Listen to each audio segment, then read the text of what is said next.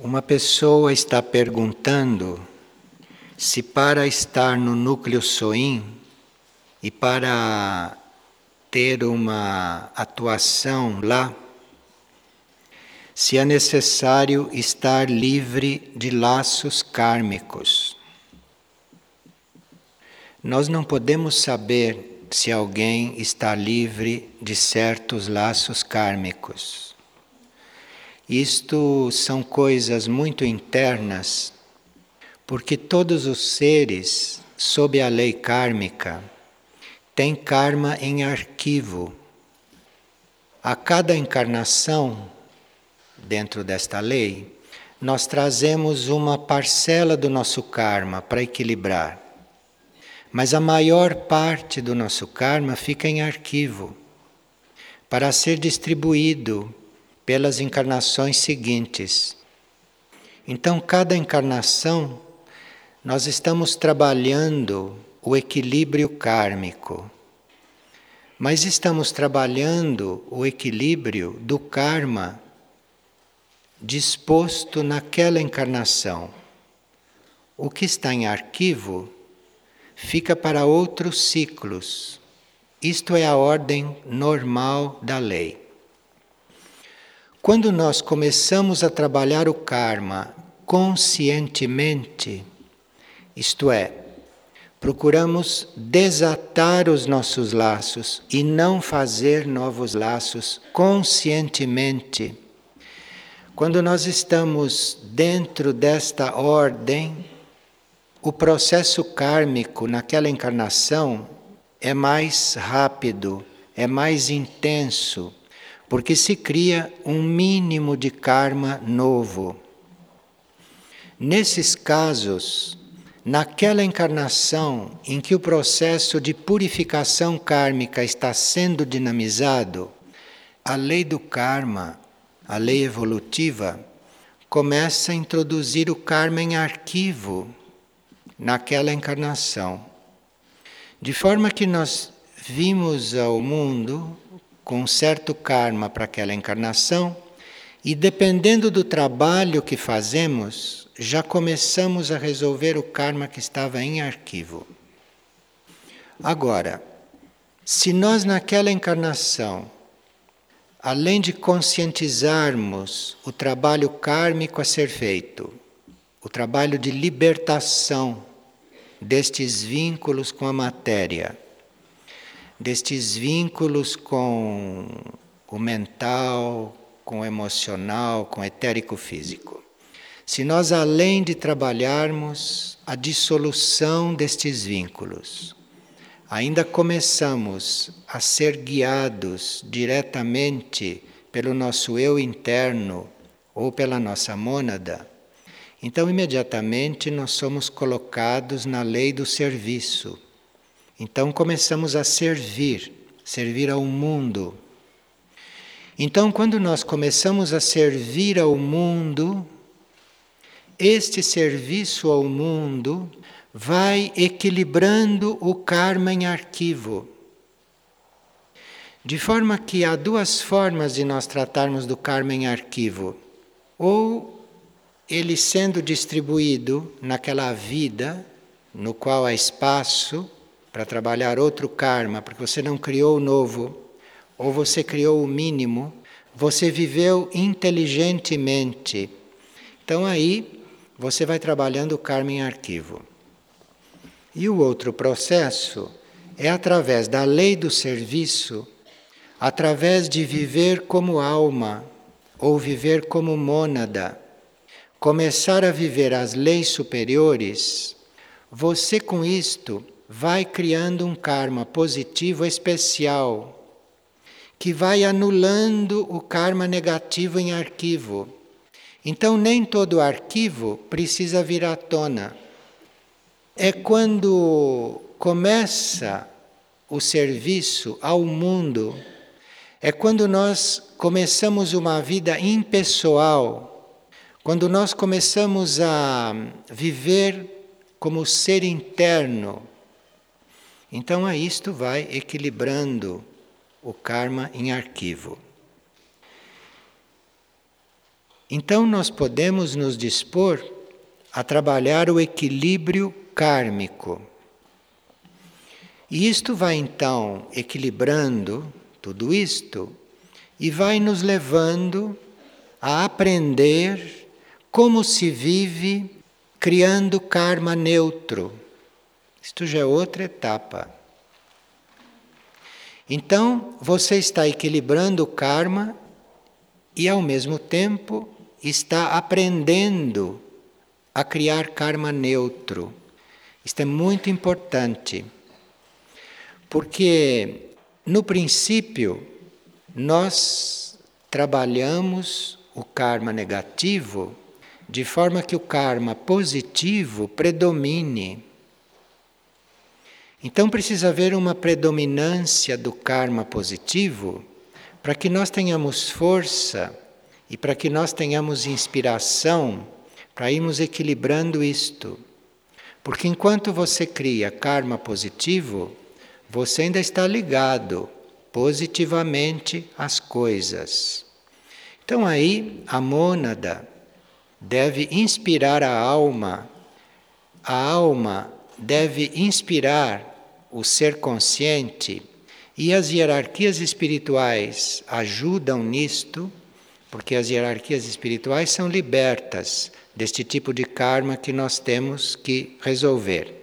A hierarquia já não tem mais este tipo de karma. Então a hierarquia não só inspira, como tem lá, dentro de certas leis, o seu processo de nos ajudar, dependendo da nossa aspiração, da nossa sinceridade e da luz que nós irradiamos internamente. Então a hierarquia tem os seus processos para ajudarem nisto.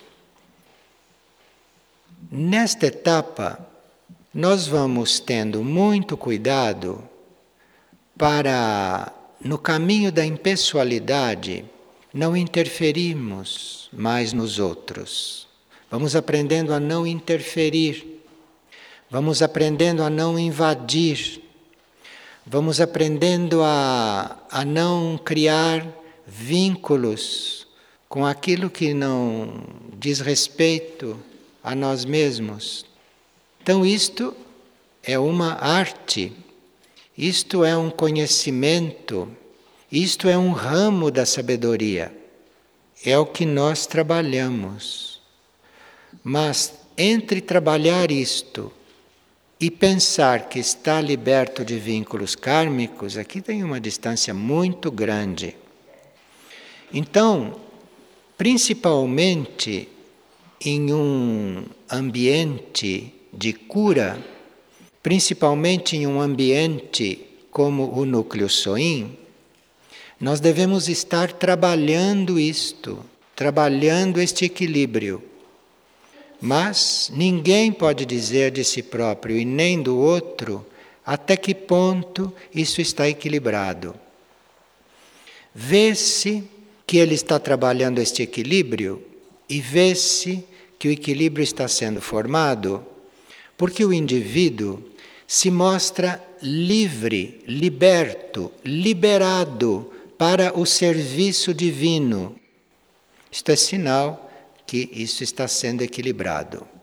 É sinal que o karma em arquivo dele está sendo, de uma certa forma, cuidado, resolvido, tanto assim que naquela encarnação ou naquela etapa da sua vida, ele conseguiu servir muito mais ao planeta e ao plano divino do que era previsto do que eram as suas condições iniciais.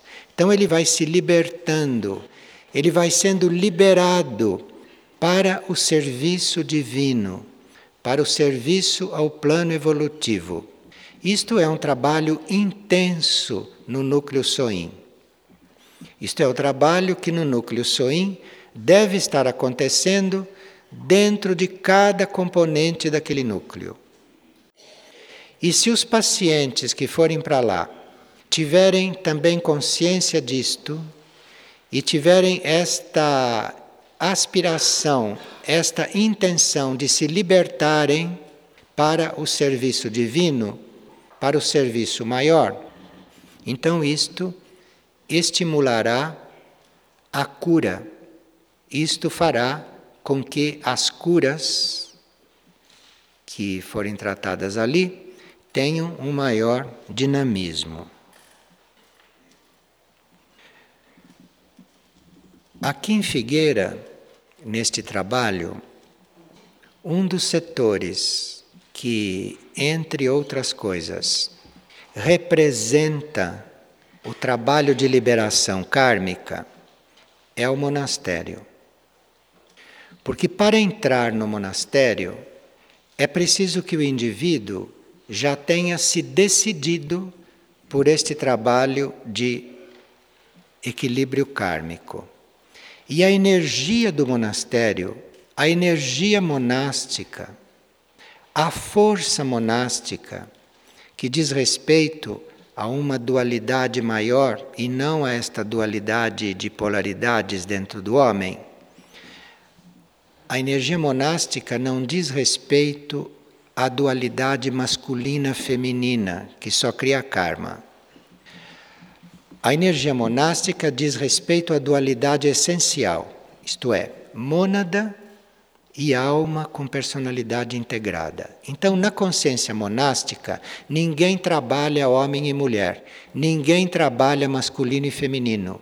Dentro do monastério, o trabalho não é polaridade sexual. Dentro do monastério, o trabalho é a polaridade essencial é resolver a união entre a mônada e a alma, não entre masculino e feminino. Está claro isto?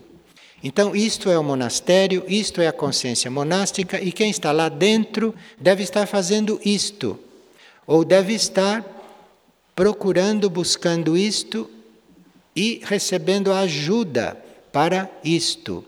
No monastério, ninguém está trabalhando castidade nem Celibato, no mesmo sentido que se trabalha normalmente quem quer trabalhar. Dentro do monastério, isto não existe. Dentro da consciência monástica se está trabalhando a dualidade essencial, a mônada que deve se unir com a alma. E esta dualidade, mônada-alma e personalidade integrada unida com a alma, esta dualidade é prevista no monastério. Esta é a dualidade que o ser monástico apresenta para trabalhar. A outra, se existe, fica para ser trabalhada subconscientemente ou inconscientemente, porque dentro do monastério nem se cuida deste assunto. Isto vai sendo compreendido, vai sendo percebido e vai sendo vivido com o tempo, com o desenvolvimento do monastério. Então, para entrar ali, para entrar a fazer parte, isto deveria estar claro para a pessoa. E se a pessoa tiver que voltar atrás aos seus passos, ela deveria ter a sensibilidade para sair do monastério e depois regredir. E não regredir lá dentro, porque senão lá dentro vai criar um ponto de conflito que vai não permitir que o monastério como um todo evolua na sua tarefa, evolua na sua dualidade essencial. Isto tudo é muito presente lá no núcleo Soim e todos nós e o grupo têm um certo prazo, tem uma certa possibilidade de dentro de um certo prazo ir compreendendo estas coisas e ir vivendo estas coisas. Tudo tem um prazo, nós não podemos fazer isto de um dia para a noite. Já estamos fazendo uma coisa muito especial nesta terra, que é ter um monastério, isto já é uma coisa bastante especial. O núcleo Soim traz um esclarecimento sobre isto, porque é uma luz tão forte, é uma força tão grande que fica fazendo pressão para a gente entender, para a gente compreender. É uma hierarquia de cura que começa a atuar de forma que todas estas verdades, todas estas leis todos estes passos comecem a aflorar na nossa consciência, começam a bater na nossa porta. Então o núcleo Soin tem este papel educativo de instigar uma evolução superior e de instigar o nosso maior esclarecimento. E é claro que num ambiente deste, numa energia destas, a dualidade essencial nos indivíduos vai ficar muito presente para ele. E claro que diante de um trabalho maior, como seja este da união da alma com a mônada, diante deste trabalho, todos os interesses que possam haver de vínculos, de laços com a matéria mais densa, com a matéria mental e outros tipos, isto passa para o indivíduo para um plano secundário dentro das prioridades dele. E se as prioridades dele são outras, a vida dele toma outro rumo. Isto mexe com o karma. E isto faz com que todo o karma em arquivo e o serviço ao planeta entrem num outro ritmo, entrem numa outra esfera. E isto então é o que se quis dizer a respeito do trabalho kármico lá no núcleo Soin, e não que as pessoas para estar lá teriam que estar livres de laço kármico. Todas estas coisas são sementes que a energia do trabalho lança no interior dos seres. São sementes. Porque nós sabemos muita coisa, absorvemos muita coisa, ouvimos, lemos, aprendemos, mas isto são sementes que estão sendo lançadas, porque na vida externa, ou na vida kármica, ou na vida material, ou na vida sobre esta terra, ainda não é possível uma manifestação completa de certas leis superiores.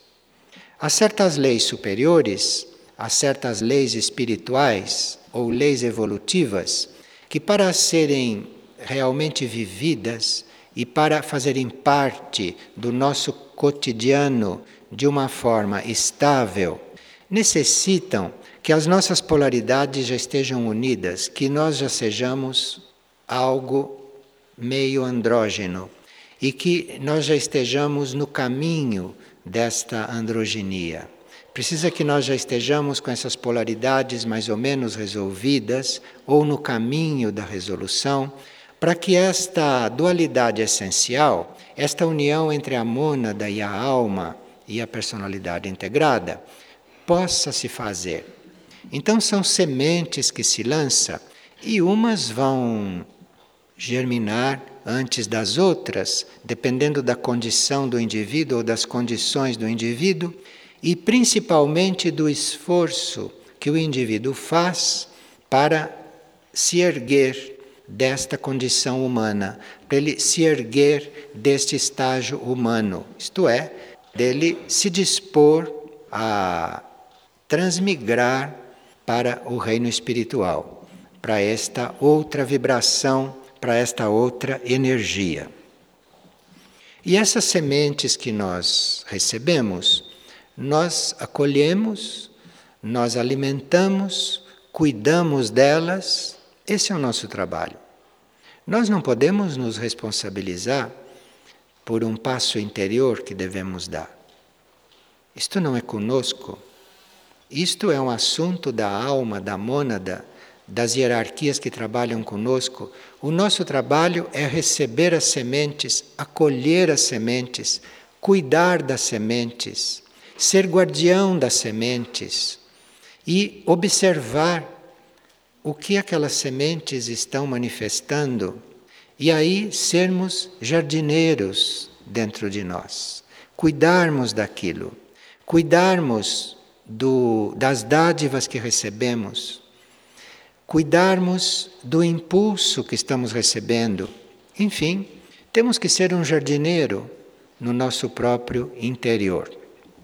Talvez seja por isso que no trabalho externo do centro espiritual haja tanto trabalho com jardim, tanto trabalho com terra, tanto trabalho com plantio, porque isto é símbolo, isto é reflexo do que todos nós devemos estar fazendo lá dentro.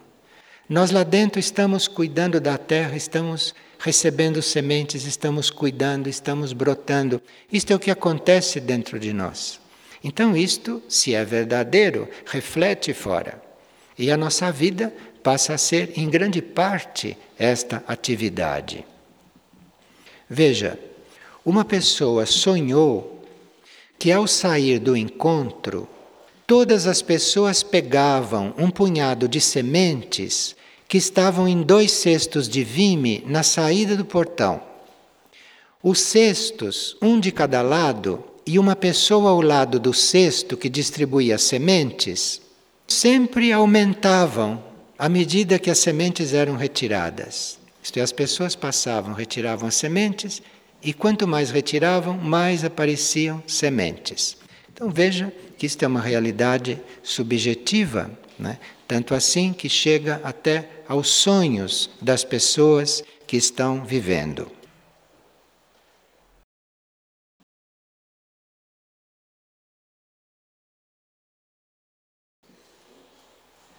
Aqui, para nós trabalharmos a aproximação consciente com o reino, com este reino espiritual, com esta energia espiritual, é muito importante que a nossa atenção esteja voltada para os milagres que acontecem e não para os fatos corriqueiros. Isto aqui é muito estranho ao reino humano, porque reino humano para ver milagre custa um pouco, né? Uma chave para este reino é você ficar atento aos milagres, é você ter olhos para ver os milagres, é você ter a sua percepção, os seus sentidos treinados para perceber os milagres que acontecem. Porque no reino humano, quando acontece um milagre, eles fazem uma festa. Porque é tão raro eles perceberem um milagre. Precisa que apareça um milagreiro para eles verem milagres. Senão, não vem. No reino espiritual, ou para quem está ingressando no reino espiritual, o milagre é contínuo. Isto que no reino humano é coisa que nem se percebe e nem tem valor, porque eles estão polarizados em outras coisas. Para o reino, o que existe é o milagre. O milagre é contínuo. Isto deveria ser mostrado a quem acaba de encarnar desde o berço. Pai e mãe quer dizer isto. Pai e mãe é aquele que mostra, desde que o ser abre os olhos, ou tem tato, ou respira, fica mostrando para ele os milagres da vida. Isto é pai e isto é mãe. Para o reino. Então, nós teríamos que realmente observar, e não precisa observar muito, não. Porque se a gente olha para si e vê que ainda está aqui, diz: puxa, que milagre. Com tudo que eu fiz, ainda estou aqui, tendo vivido até agora fora da lei, para falar português claro, tendo vivido até agora fora da lei, ainda estou aqui. Então é simples ver milagre. Comece consigo, e aí vai começar a ver. Vai ver neste centro espiritual um milagre Vai ver em nós estarmos reunidos tratando destes assuntos num mundo como este, numa época como esta, um milagre. vai ver certas pessoas terem podido chegar até aqui, um milagre. Olha, tem um outro modo de ver as coisas. Tem uma outra forma de ver as coisas. É ver em tudo o milagre. Isto muda completamente o reino. Você passa de reino humano para o outro. E aí, se você começa a ver milagres, aí você começa a ver o que está no outro reino, o que está do outro lado. Porque assim você vê um milagre onde ninguém vê, onde todo mundo vê uma coisa dependurada, ou vê o, o que todo mundo vê, você ali vê um milagre. E onde todo mundo vê espaço, você de repente vê uma coisa. Aquilo não é mais do que a resposta ao seu olhar. Porque aqui no reino humano, você cansa de olhar para o outro e o outro não responde. O outro nem olha nos seus olhos, nem vê o que está vindo de lá. Porque o olho é o espelho da alma, hein? O olho é um canal para a alma, um canal direto da alma sair assim, com o que ela está dizendo. E ninguém vê isto. Então, se a consciência estiver turva, turva a ponto de não ver um milagre, milagre da vida. Olha, é um milagre que as plantas brotem, é um milagre que exista floresta, é um milagre que exista água na superfície. Tudo isto é milagre. Se nós pensamos no que é feito pelo homem da superfície. Quer dizer, nós estamos aqui por milagre. E se a consciência não se turva, e se a gente começa a ver as coisas como são, milagre mesmo, então os nossos sentidos e as nossas percepções atuais vão mudando, vão se transformando. E em vez de nós vermos dificuldades em vez de nós vermos obstáculos, nós vamos ver o caminho para transcender aquilo. Nós vamos ver algo além do obstáculo. Nós vamos ver algo além da dificuldade. Nós vamos ver algo que está para lá. E no ver o que está para lá, a gente vai se projetar no que está para lá e quando passa por cima do obstáculo, assim naquele voo, passa por cima da dificuldade, vai lançando uma energia que vai dissolvendo aquilo, percebe? O reino trabalha assim. O reino não trabalha lutando com as coisas. O reino, de um modo geral, vê milagre em tudo. E se considera ele também um milagre. Não é um milagre haver reino espiritual, haver reino divino, haver reino extraterrestre? Quanto milagre! Dentro de um cosmos onde tantas forças jogam. Nós precisamos estar com esta visão treinada a ver além dos obstáculos e a ver além da dificuldade para entrarmos no serviço do reino.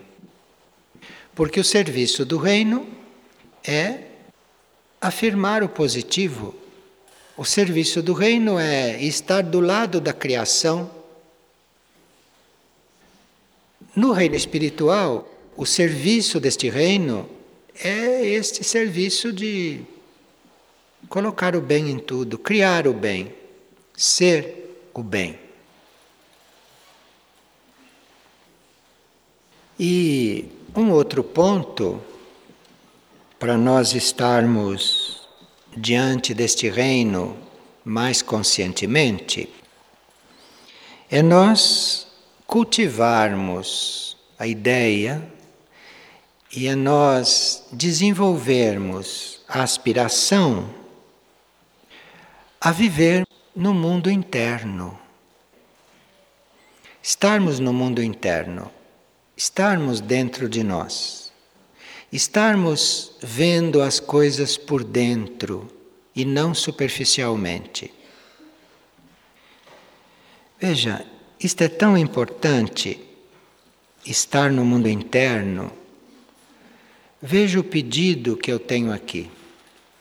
Pedido de uma pessoa presente que deu várias ideias para esta partilha.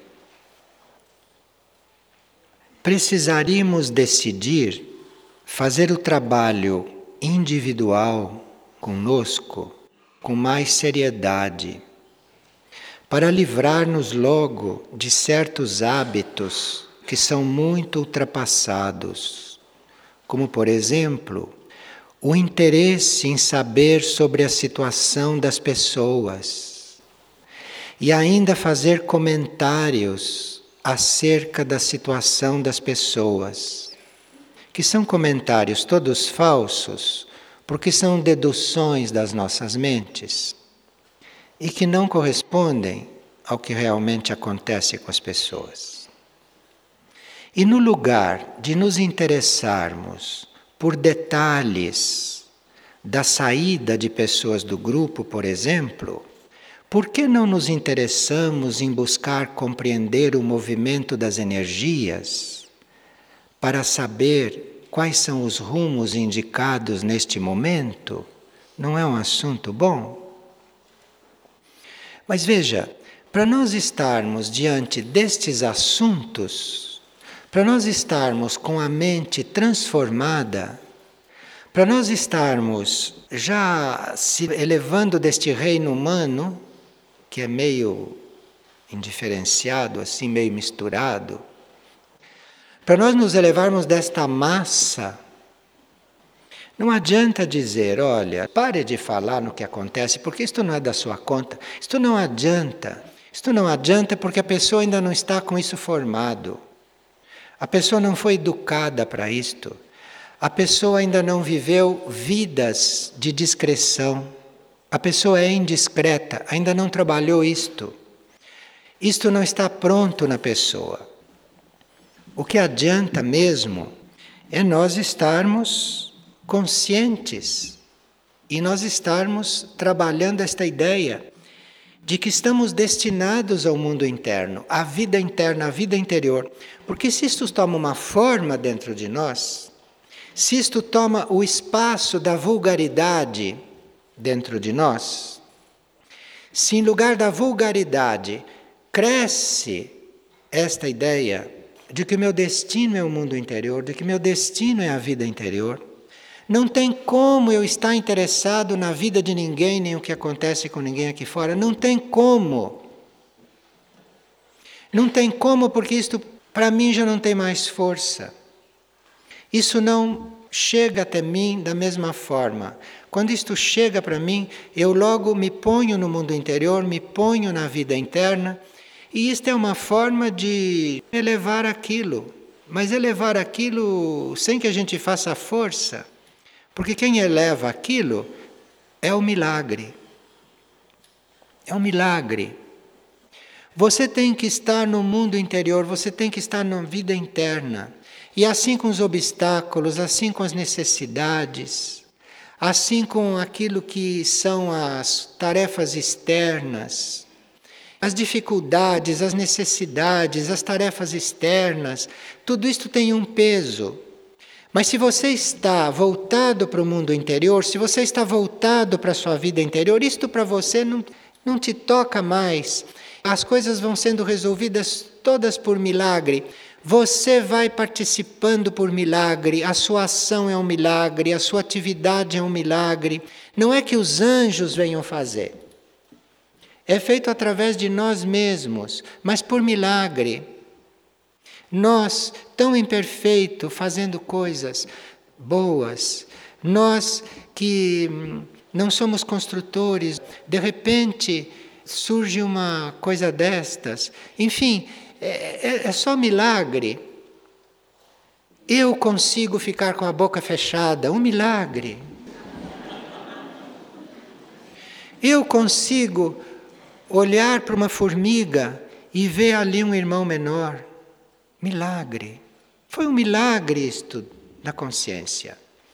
Mas realmente precisa que a gente tenha esta, esta meta de estar na vida interior. Saber que o mundo interior é o nosso caminho, é o nosso destino, é a nossa meta.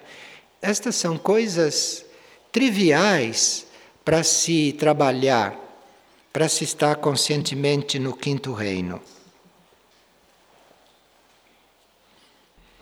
E não só quando nós estamos parados, desocupados ou dormindo, que devemos cuidar disto, mas ter o mundo interno e ter a realidade interna, que é muito mais verdadeira do que esta que a gente vê.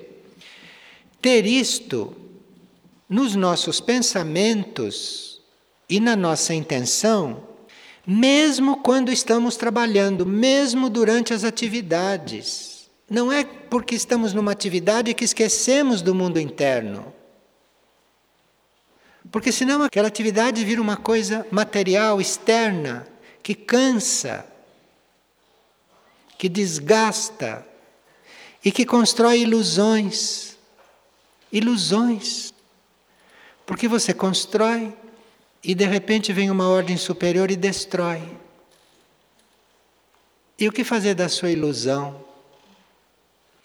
Então, principalmente durante a atividade, principalmente durante a ação, principalmente durante o trabalho, ter presente a vida interna, ter presente o mundo interior. Esta é a forma de trazer o espiritual para cá.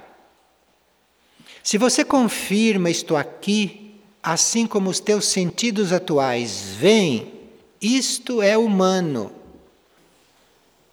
E quanto mais agudo é o ser humano, mais ele vê o negativo. Porque ele, se for inteligente, ele vai ver o negativo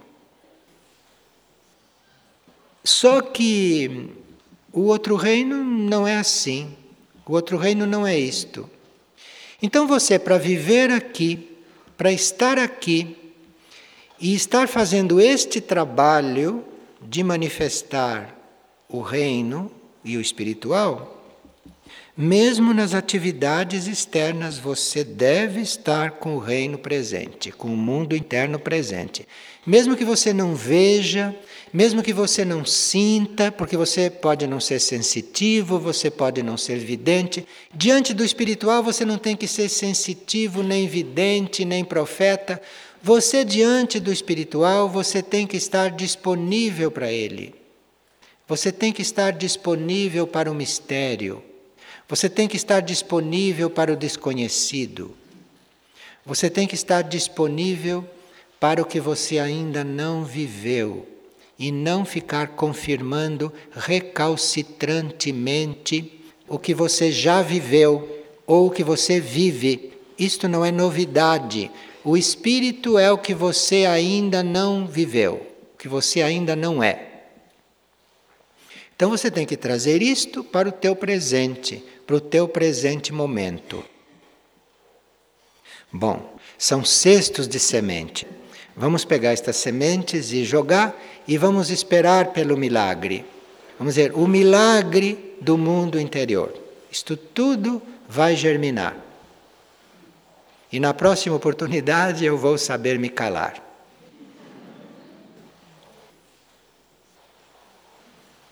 Para o reino, para o reino espiritual, a nossa enfermidade básica é a dificuldade que nós encontramos de nos esforçar para ir adiante.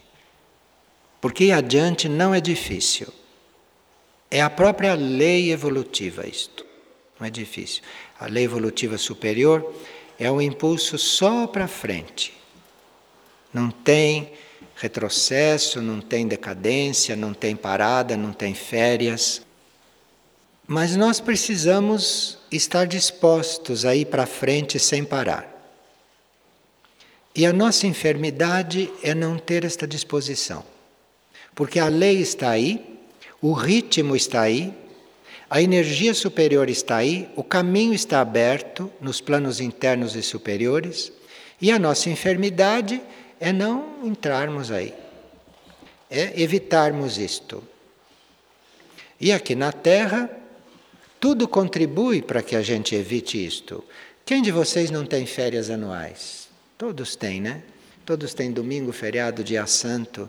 Quer dizer, este mundo humano é cheio de obstáculos, é cheio de vícios, cheio de coisas que nos impedem a ver uma outra realidade, uma realidade superior. Tem gente que diz: eu não posso estar em tal lugar porque eu vou entrar de férias. Tem gente que ainda diz isto. Esse dia eu não posso porque é domingo, é feriado. Os mais cegos ainda dizem: é dia santo. Isto não é dia santo, isto é dia do diabo. Chamam de dia santo no reino humano. Não, não, olha, tem que mudar a mente, tem que mudar tudo, tem que estar aqui realmente como se não fosse aqui.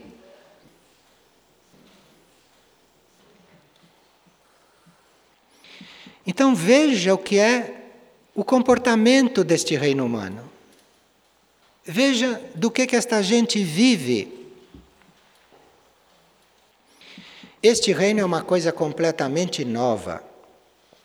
E nós precisamos mesmo realmente contar com o milagre de sermos transformados, de sermos transmutados, de sermos transfigurados, elevados, ressuscitados. Veja quantos estágios temos que viver neste caminho para o reino. E para que tudo isto aconteça, precisa apenas você enviar um pensamento para o alto, dizendo: Olha, eu estou aqui. Basta isto. Em vez de vocês lançarem pensamentos aqui para baixo ou em horizontal, que já tem muito pensamento que a gente tem que lançar em horizontal, porque tem muito o que fazer na Terra com o pensamento, né? Mas para efeito do reino, você tem que lançar pensamentos para lá, dizer: olha, eu estou aqui. E fica olhando para lá. É só isto. Porque se for assim, mesmo antes de você lançar o pensamento e mesmo antes de você estar tá olhando para lá, eles já estão chegando aqui. Eles vêm muito antes, porque sabem. E nós, o que nos falta para saber o que um ser realmente é? Que não é aquilo que ele mostra. O que nos falta para saber o que um ser realmente é? Falta esta dimensão. Falta esta força, esse estado.